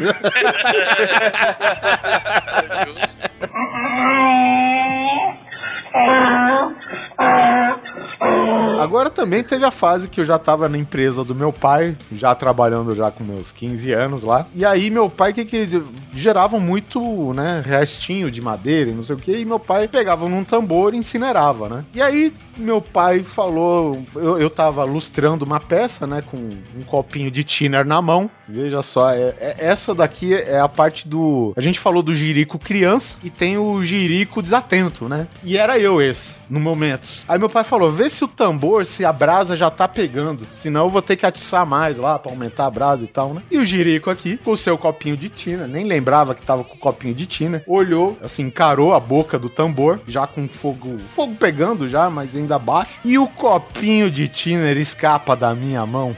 E cai dentro do tambor. Tá ligado um cogumelo atômico na cara? Um mini cogumelo? Puf! As chances disso ter realmente escapado. Ah, cara, dessa vez foi grande, porque eu tava olhando, encarando o fundo, né, tá ligado? Do, onde tava a chama, cara. Cara, como, teve. como que é? É Dionísio, né? Que se encanta com o reflexo e morre? Ah, sei lá, cara. Pô, mas não, Não, tinha é reflexo. Narciso. Adonis. É Narciso, isso. É. é o Oliver com a porra do, ba- do barril pegando fogo. Cara, eu cheguei pro meu pai como se eu fosse, sabe, uma tocha apagada. Com a sobrancelha tinha ido pro saco, as pontas do cabelo que existia na época foi pra casa do caralho. Tudo aquela curva. Sabe quando você queima cabelo que ele fica aquela curvinha marrom, que não é mais o tom do seu cabelo, sabe? Ficou assim. Você não é careca à toa, cara. Você sempre abusou desse seu cabelo, velho. Uma vez eu fui fazer um churrasco em casa, eu também devia ter aí meus 16 anos. E sabe aquelas churrasqueiras assim, que ela é tipo um barril, aí a, a parte de cima é aberta, onde você põe a grelha, e embaixo tem uma gavetinha pra você botar o, o carvão? Tipo um barril cortado no meio. É, eu, ah, vamos fazer churrasco, vamos fazer churrasco. Fui lá, botei o carvão lá na gavetinha lá embaixo. Ah, eu, mas quanto, quanto, põe quanto de, de álcool? Ah, sei lá, peguei e virei meia garrafa de meio de um litro. Ah, não, esse negócio é fechado. Se for pra subir o fogo, vai, né, pra cima e aí tamo seguro. O negócio é fechado. Ah, beleza, joga aí então. Aí eu jogava o fósforo por cima, só que até ele chegar lá na gavetinha, Já apagava. apagava. Eu falei, ah, então vou abrir a gavetinha. Bengalinha de mágico de novo. Só que veio uma bola de fogo direcionada dessa vez, porque a gavetinha é um buraco certinho, né, cara? O ar de cima foi puxado, embaixo pegou fogo e saiu tudo na minha cara. Essa sim me queimou as duas sobrancelhas, cara. E aquele cheiro de pena queimada, né? Na verdade, cara, tem que ter atenção também, cara, porque, assim, a pessoa imagina, ah, tô com uma garrafa de álcool aqui. O importante é o fogo não chegar no líquido, e isso daí não é verdade, não. Porque É importante vezes, chegar no gás. é, é, só a emissão de gases que o álcool tem, eu já vi muita criança detonada por causa disso, cara, porque simplesmente a criança, é, é- ela aperta a garrafa de álcool e quando ela solta, a garrafa tende a voltar e puxar o ar. Então toda aquela emissão de gases volta já com a chama caminhando pra garrafa, velho. Isso, Uhum. e isso é um É. perigo do cão, cara. Até então que tempos atrás teve uma moção pra, pra trocar as garrafas de plástico por vidro, que é uma parada que não distorce, né? Porém tem o perigo É, do vidro. não É. Isso que eu ia falar, nego vai trocar uma cagada por outra. Cara, eu fico ouvindo essa- essas coisas do Oliver e tal. Cada vez mais eu sei que ele é piromaníaco mesmo. Ele não, não foi uma fase dele isso. Ah, cara, tem gente que só quer ver o mundo pegar fogo, né? Alguns homens, né?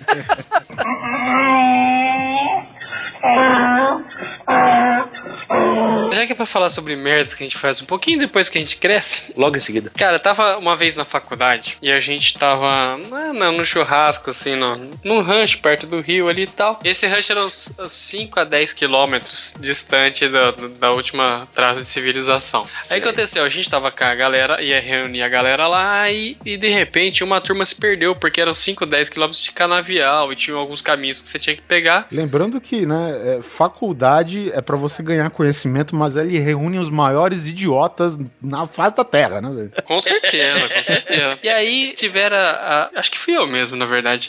Assuma, assuma de vez, velho. Eu falei assim, cheguei, chamei um amigo e falei, meu amigo, por favor, me empresta sua moto. Era uma Falcon, cara. Que o pessoal ligou, falou que não tava achando. Falei, eu vou lá orientar o pessoal. Os caras, beleza. Aí eu fui com a Falcon e o cara foi com a Titanzinha junto. Vamos lá, de moto, os dois já, os dois já tinham bebido, estavam os dois cheios de graça com a moto. Aí a gente, a gente falou, vamos esperar eles aqui. Que pelo, pelas informações que a gente tinha passado, eles logo, logo vão estar aqui. E aí começou a graça. E soltar, fazer gra... e embreando, e soltando e a moto. E começamos a fazer zerinho com a moto, cara. A moto do meu amigo era uma puta Falcon linda, velho. É, lembrando que a Falcon é tipo um cavalo com rodas, né? O porte da moto, cara. Pois é, e Grande na- pra porra, velho. Aí eu fui fazer uma graça, cara. Perdi o equilíbrio. Cara, a- eu fiquei, a moto foi. Cara, a moto andou sei lá, 20, 30 metros sozinha e ralou inteira, cara. Aí É só aquele barulho de metal, né? no chão. né? Nossa, cara, arrepia só de lembrar. Pegando naquela terra dura, sabe? Eu, nossa, mano, eu não fiz isso. O pessoal, aí daqui a pouco o pessoal apareceu, eu disfarcei e tal, a gente foi. E, e a hora que o, pe- o pessoal, eu deixei o pessoal entrar com o carro primeiro, porque o pessoal, é, é, faculdade, chega gritando, né? Faz aquela bagunça toda. Eu escondi e deixei a moto num cantinho ali. Cara, quando meu amigo achou, nossa, mas ele me xingou tanto, mas me xingou tanto. Ele ficou tão puto que ele não deixou nem eu pagar, você acredita? ele falou, cara, não fala comigo, não fala comigo. Não quero o seu dinheiro, caralho. Eu quero que você esqueça que eu existo por três semanas, tá bom? E foi mesmo. O cara ficou três semanas sem falar comigo. Mas aí, três semanas, o carro, a moto dele voltou inteirinha de novo. Aí, depois de um mês, o idiota fez a pergunta, né? Só pra zoar. Ô, você não empresta sua moto? Ah, rapaz. Filha da puta, filha da puta, né? Não pode perder o costume, velho. Eu já tava na cabeça de fazer, sabe quando você acelera a moto, você no chão, tipo, soltar ela, engatar, soltar ela do alto de um prédio. Mais ou menos, esse é o desejo. Mais ou menos, cara. Ele tava muito puto, cara. E eu não podia cu- culpá-lo também. E por falar em moto, deixa eu contar da vez, cara. Eu, eu comprei uma Y. Isso foi em 2003, cara. Eu comprei uma YBR, que era a 125 da Yamaha, né? Aí a gente tava lá de boa tal. A gente não, né? Eu. Cara, me deu um- uma dor de barriga um pouco antes de sair. Aí todo mundo saiu pra trabalhar e eu fiquei um pouco pra trás, né? Falei, ah, eu vou de moto mesmo. Cara, a moto não queria pegar, era a partida elétrica. E ela não pegava, não pegava, cara. Nossa, eu sei que já fazia 15 minutos que eu tava ali e não pegava. Aí eu com raiva peguei e dei um chute, cara, mas eu não sei bem onde pegou. Acho que foi, sabe aquele pezinho que. O cavalete? Cara, mas o meu pé inchou, que ele ficou o tamanho de um pão caseiro, velho. Nossa, aí, puta merda, não pegou, né? Aí o que aconteceu? Eu, eu falei com alguém, alguém passou, falou, ah, mas é só dar o tranco. O cara ensinou, eu não sabia dar tranco na moto. Aí eu fui lá, da- pegou na primeira, aí fui, daqui a pouco eu sei que meu pé já não tava cabendo dentro do tênis. Ah, e aí tive que deixar a moto no serviço, aí os caras me levaram de carro no pronto-socorro. Puta cagada, cara, e toma remédio. E a moto ficou, e a moto ficou lá na, na prefeitura onde eu trabalhava, eu achando que a moto ia ser roubada. Ô, noite dos infernos, cara. Que ideia cheguística. Na, na hora que você tá com a cabeça quente é o que surge os maiores momentos de vacilo, né, cara? Então. Como que as aí- guerras começam, né, cara? É, porra, eu tava lá, a moto tava inerte. O único problema dela é não querer pegar. Tá aí, o cara saiu com vontade de cagar, o pé inchado, provavelmente alguma situação humilhante no hospital, como sempre. Ah, sim. eu Fiquei, fiquei, fiquei no corredor lá, sentado, deitado e. O nego demorou um ano pra tirar um raio-x e descobrir que não tava quebrado, sabe? Pelo menos a vontade de cagar passou. Passou. Mas a merda eu fiz. Moral da história: não chute quem sempre te leva pra casa.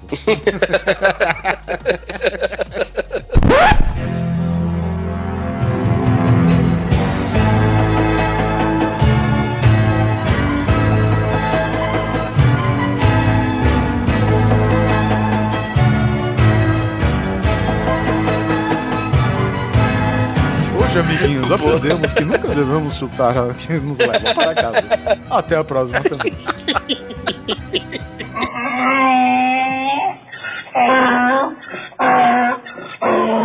Aconteceu tipo um ano e meio depois. Eu, eu casei, né? E a gente foi viajar tal. Era novembro, eu acho. E a gente foi pra, pra Caraguá. A Aline nunca tinha ido pra praia tal. Caraguá, a última vez que eu tinha ido pra Caraguá era. Tinha cinco anos, foi aquela vez que eu me caguei todo lá.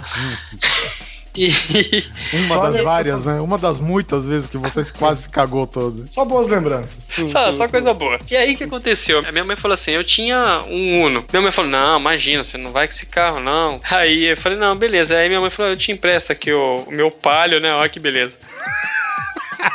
Ela gostava de você? Deixa eu perguntar. Ela falou: pega aqui o palio, tá revisadinho, bonitinho. Eu falei: ah, beleza, mas daí eu peguei pra viajei. Aí a gente chegou no. Em Caraguá, era umas duas horas da tarde. E o check-in lá onde a gente ia ficar só podia fazer às quatro horas. Tá, vamos lá, vamos dar uma andada de carro por aqui e tal. Aí passando na beira-mar, aí Caraguá tem todas as placas assim: ah, praia tal, tantos quilômetros e tal. E daqui a pouco ele veio Praia Brava. Praia Brava, né? Essa que eu não conheço. Vamos conhecer? Vamos, vamos conhecer. E fomos lá com o pai e tal. Aí pega, pega esse caminho, pega o outro e vai daqui, vai daquilo lá. De repente, cara, o calçamento sumiu, era só terra. Aí de repente o que tava meio que linha reta, né? Começou a já ficar meio íngreme. Daqui a pouco a, a pista já não era mais regular, sabe? Teve uma hora, juro, cara. O carro quase ficou duas rodas.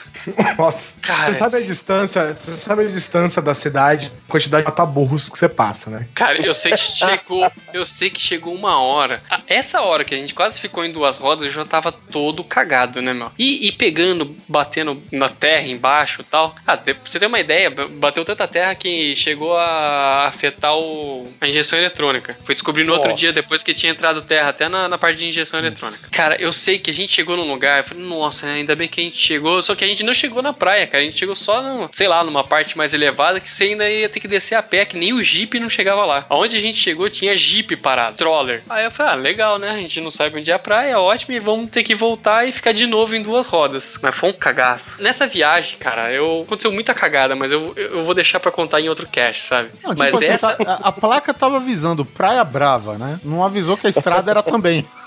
Cara, era horrível, velho. Chega uma hora que. Não, essa merda vai virar e ninguém vai achar a gente. Porque assim, se o carro virasse, era só a descida no barranco, não tinha casa por perto. É, é que nem a placa tá, tá lá escrito: entrada para o inferno. Vire aqui. Polar foi. Fui. tá aí.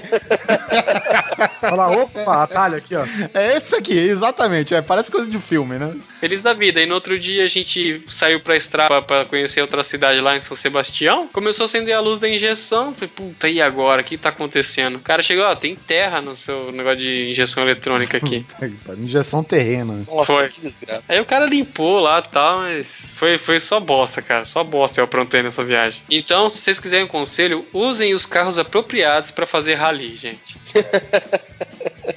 Uma vez em Caraguá também, sabe aquela, aquela praça central que tem da avenida ali? Onde sempre tem os shows, essas coisas? Sei, sei, sei. A, a, a Débora tem casa lá, a gente sempre ia pra lá e uma vez tava tendo um sei, show lá. sei, sim. sabe o que é? Sei, sei, sim, claro. Eu já incendiei é, ela. Quem foi... Não, aí um dia a gente tava lá tal, eu tava tendo um show, sei lá, acho que era Raimundos, algum, algum show assim que eu queria ver, Ira, sei lá. E choveu pra caramba. E aquela parte ali da praia, bem perto ali de onde é o palco, ó, que dá acesso mesmo à praia, é um gramadão assim, porque é bem longe assim da, da, da avenida e vira estacionamento. Só que como choveu, cara, tinha um lamaçal ali, cara. Eu tinha um golzinho geração 3. Eu entrei ali, olhei e falei assim, tava com a Débora? Eu falei, Dé, acho que a gente passa ali. Ela olhou e falou, não, tem muita lama. Fica tranquila. Atenção, ideia de Jerico. Eu vou vir correndo, botar primeiro e acelerar que vai. Olha só. Olha só. Aí eu vim, fica a segunda esticada. Ah, a hora que caiu na lama, eu botei a primeira, o carro fez pum, deu aquela sentada. Aí eu acelerei, aí ele jogou. Aí, sei lá, ele começou a dançar assim à frente, eu fui mexendo assim com o volante. Aí você vai indo assim, tipo, direita, esquerda, direita, esquerda, pra ir cavando um buraco na lama e ir acelerando, né? Cara, mas, tudo errado, né? Tudo errado. Tudo bem, Pô, cavar com um buraco na lama, você quer, você quer sair de uma situação de grande possibilidade de, de atolar. Você já vai entender a merda. Aí eu fui girando o volante achando que esse zigue-zague fosse facilitar. E passei. Eu, puta, que da hora, cara. Quando eu olho pra trás, isso era muito perto da avenida e do calçadão. Pelo menos umas 15 pessoas olhando feio pra mim com lama na roupa. Meu Deus do céu, cara. Porque toda vez que eu morava o volante pra esquerda, o pneu, a bunda do pneu virava pra avenida. E a galera tava andando ali pra ir pro show, cara. Deu um banho de lama na turma. E o pior é que eu não tinha mais velocidade pra voltar. Aí eu fiquei ilhado lá, cara. Tive que voltar de ônibus pra casa e o carro dormiu na praia. O, o Neto, basicamente, ele fez aquela manobra que os caras de jet ski faz, que eles mergulham e depois emergem de novo, sabe? Só que tipo no carro com a lama. Mais ou menos isso, né, cara? Cara, que ideia ridícula que eu Cara, cara, eu vou te falar que é, em termos de atolar, eu tenho um, um tamanho medo de atolar o carro, assim, cara, e, e tá meio desamparado, porque o último SWU que teve, eu fui e tal, fui eu, minha irmã, uma amiga dela, e aí, cara, eu cheguei no estacionamento e, e foi um dia que não parou de chover em Paulínia. E, o, e a porra do estacionamento, cara, meu, era um chiqueiro, era um chiqueiro pros porcos ficar lá atolado, velho. E eu falei, cara, se isso tá assim agora de manhã, imagina na hora de ir embora. E aí passou todos os shows, voltei eu já né, com o na mão. Cheguei lá, velho. As primeiras imagens que eu tinha era carro com eixo quebrado, sabe? Enviesado assim pra dentro da lama, com, as- com os pneus de traseiro levantado. Eu falei, não, cara, isso vai dar muita merda, né, cara? Por incrível que pareça, eu não tive uma ideia de jirico. Sentei no meu carro, falei pra minha irmã, ó, não entre no carro, espere na portaria. Eu esperei todo mundo sair e assim, o- o- a vaga que os caras estavam ocupando tava tudo seca, porque o carro tava lá. E aí eu fui cortando por onde os carros estavam estacionados, não pela pista, entendeu? E aí eu consegui sair de boa. Enquanto todo mundo tava no meio do barro. Tudo que você não fez. Exatamente.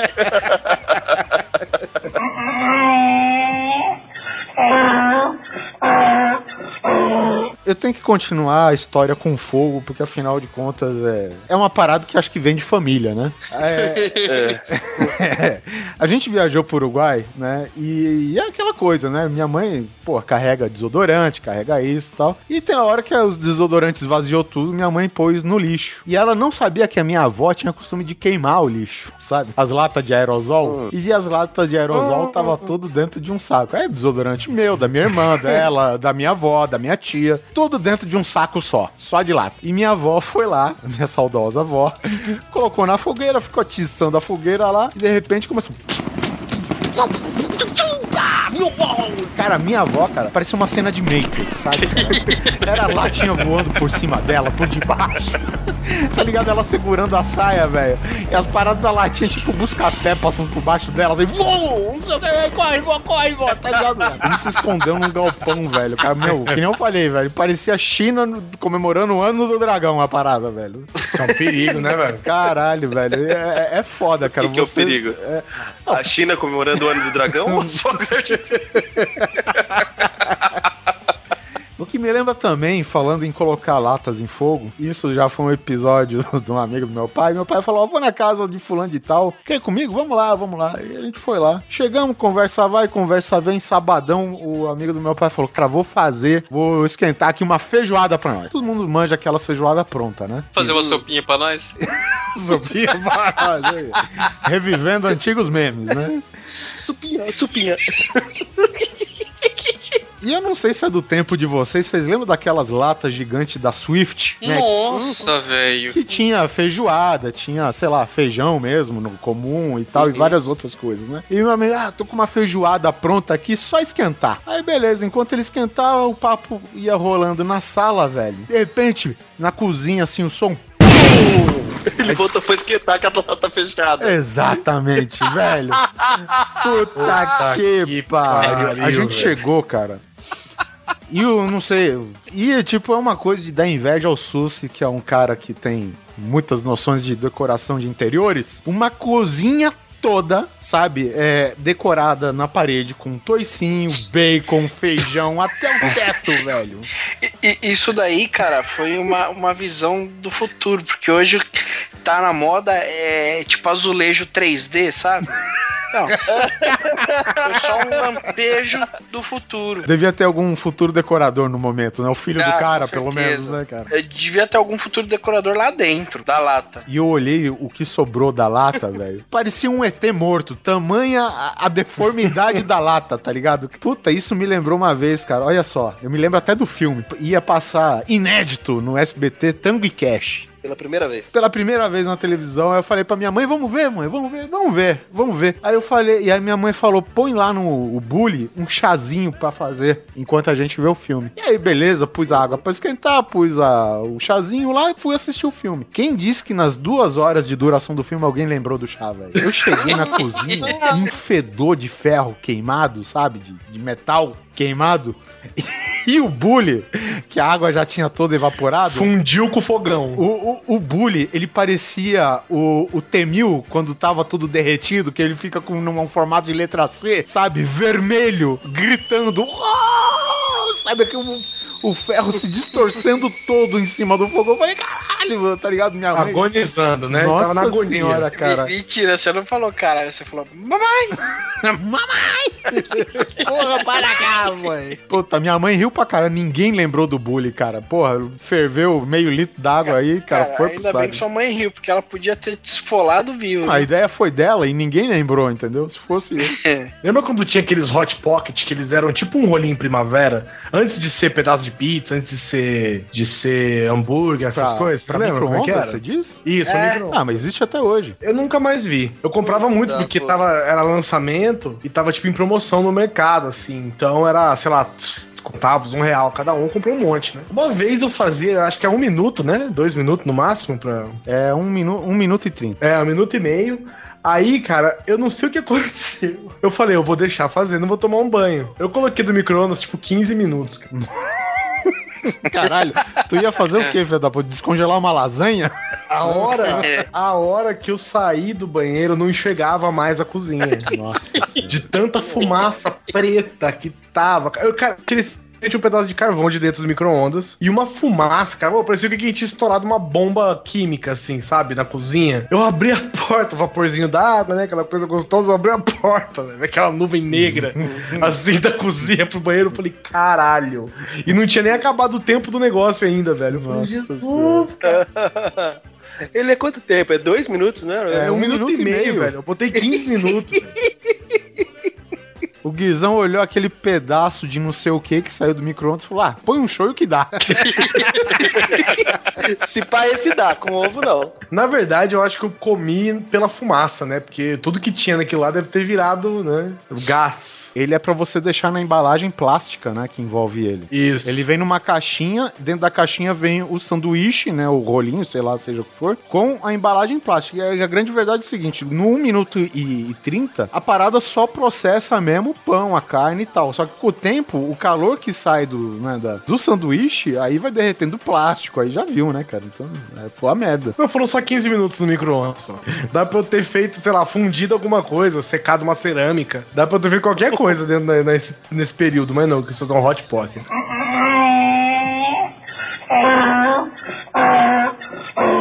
Você, as pessoas falam Brás, o Brás, o Brás, a roupa barata do Brás e tudo mais. No caso meu e da Aline, pra comprar roupa de criança e fazer um enxoval pra bebê, realmente é barato tal. E são produtos até de qualidade. E te interrompendo um pouquinho, eu acho até sacanagem de quem mora de São Paulo. Porque, tipo, pessoal que, que vem ou do interior de São Paulo ou de outros estados fala, pô. Onde que eu compro roupa barata aqui? Barata e boa. E todo paulista fala, não, vai no Braz, mas a gente mesmo não vai. Entendeu?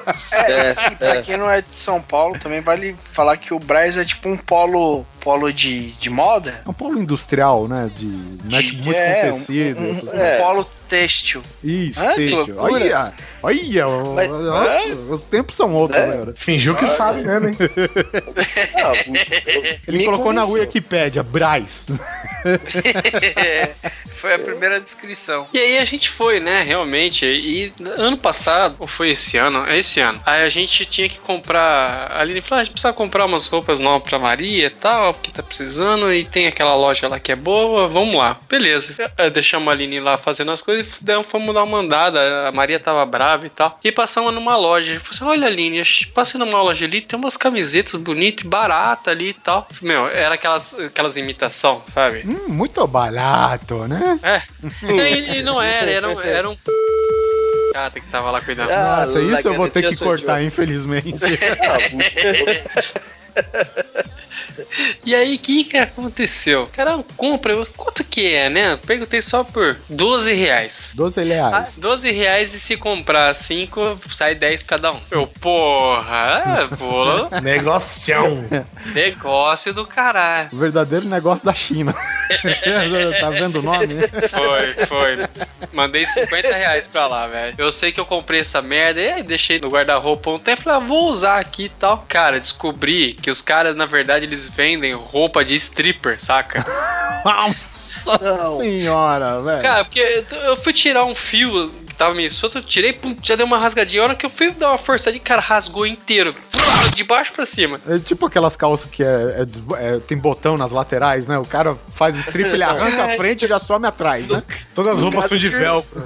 No caso, no caso não são calças, são calcinhas. A primeira camiseta, pum, rom- acho que era um mongo, sei lá que marca que é, pum, rasgou. Ah, você tá zoando comigo, né? Peguei a outra. Mesma coisa, cara. Só que aí eu rasguei da, da gola pra baixo. Aí eu falei, Aline, olha isso aqui. Aí eu botei aquela musiquinha do. Joy Cocker. Cara, foi muito assim. Assim, olha isso, amor, olha só. Aqui tá, eu peguei. Sacanagem. Como educar sua filhinha pequena já desde criança. Teve uma até que virou capa de super-herói, tá ligado? Porque ficou a gola só e o negócio abriu numa capinha atrás, velho. Virou um poncho. Foi muito ridículo, cara. É, isso, isso é muito perigoso, cara. Uma vez o, o meu pai foi nesses congressos da igreja com a minha mãe e tal, e eu acho que a calça dele era do Braz também, cara. E tipo, a calça fez esse efeito que o Polar fez. A calça, tipo, uma perna abre da, da cintura até o tornozelo, tá ligado, velho? Aí a minha mãe falou: não, fica sentadinho aí que eu vou dar um jeito. Ela, não sei por que caralhos, tinha uma linha e agulha na bolsa. Bolsa de mulher, né, cara? Isso nunca vou entender também, cara. Devia estar em Mistérios na Humanidade. Bolsas de mulheres. né? Se a sua mãe carrega isso com frequência na bolsa, é porque talvez não seja a primeira vez que seu pai fica de bumbum de fora em algum lugar. Cara, e tipo, enquanto a parada do evento tava acontecendo, a minha mãe tava assim, tipo, com as perninhas cruzadas, meio que virado pro meu pai. E nessa tempo, as habilidades ninja tava costurando a porra da calça de cima a baixo, cara, sabe?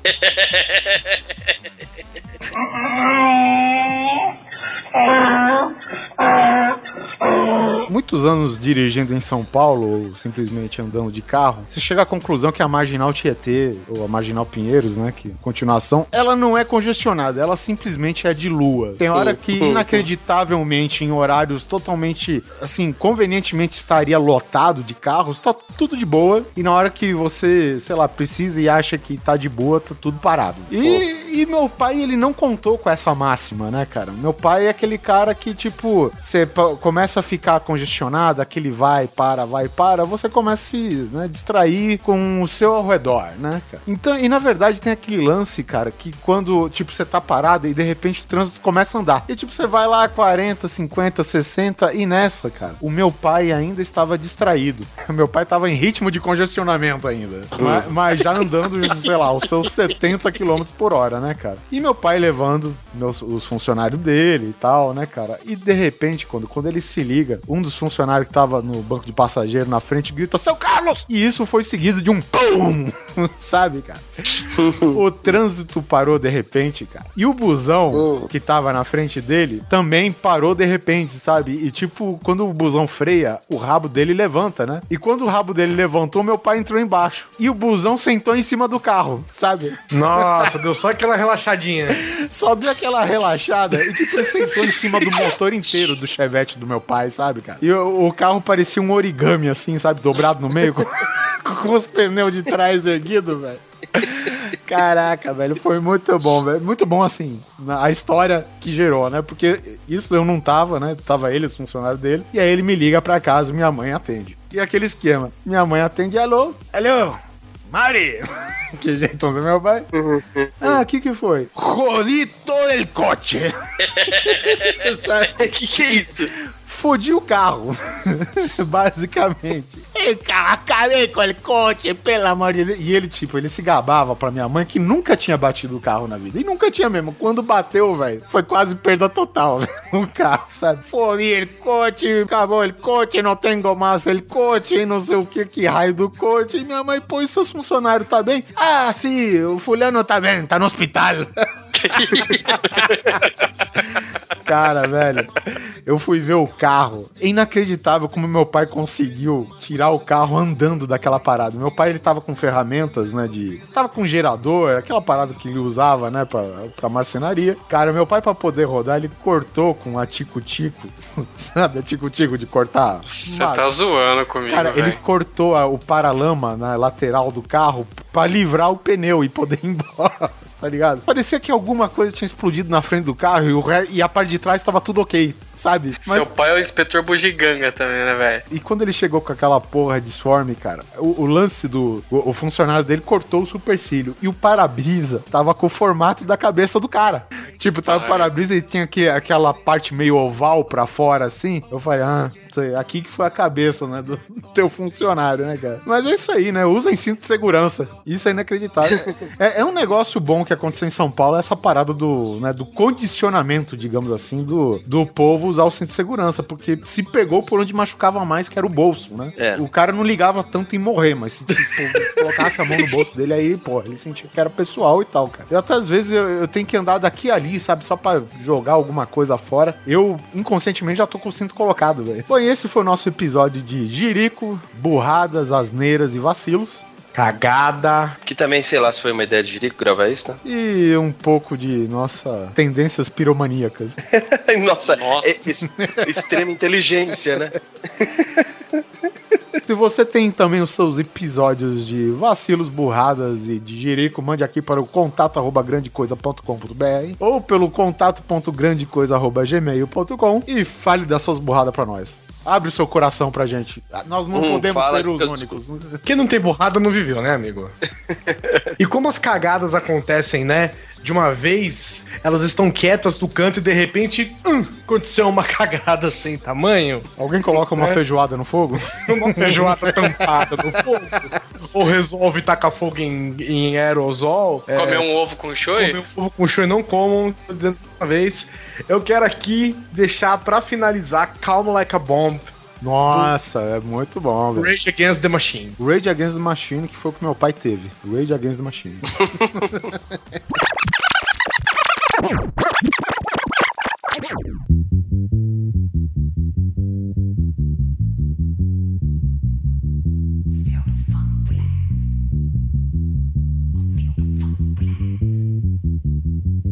Feel the funk blast!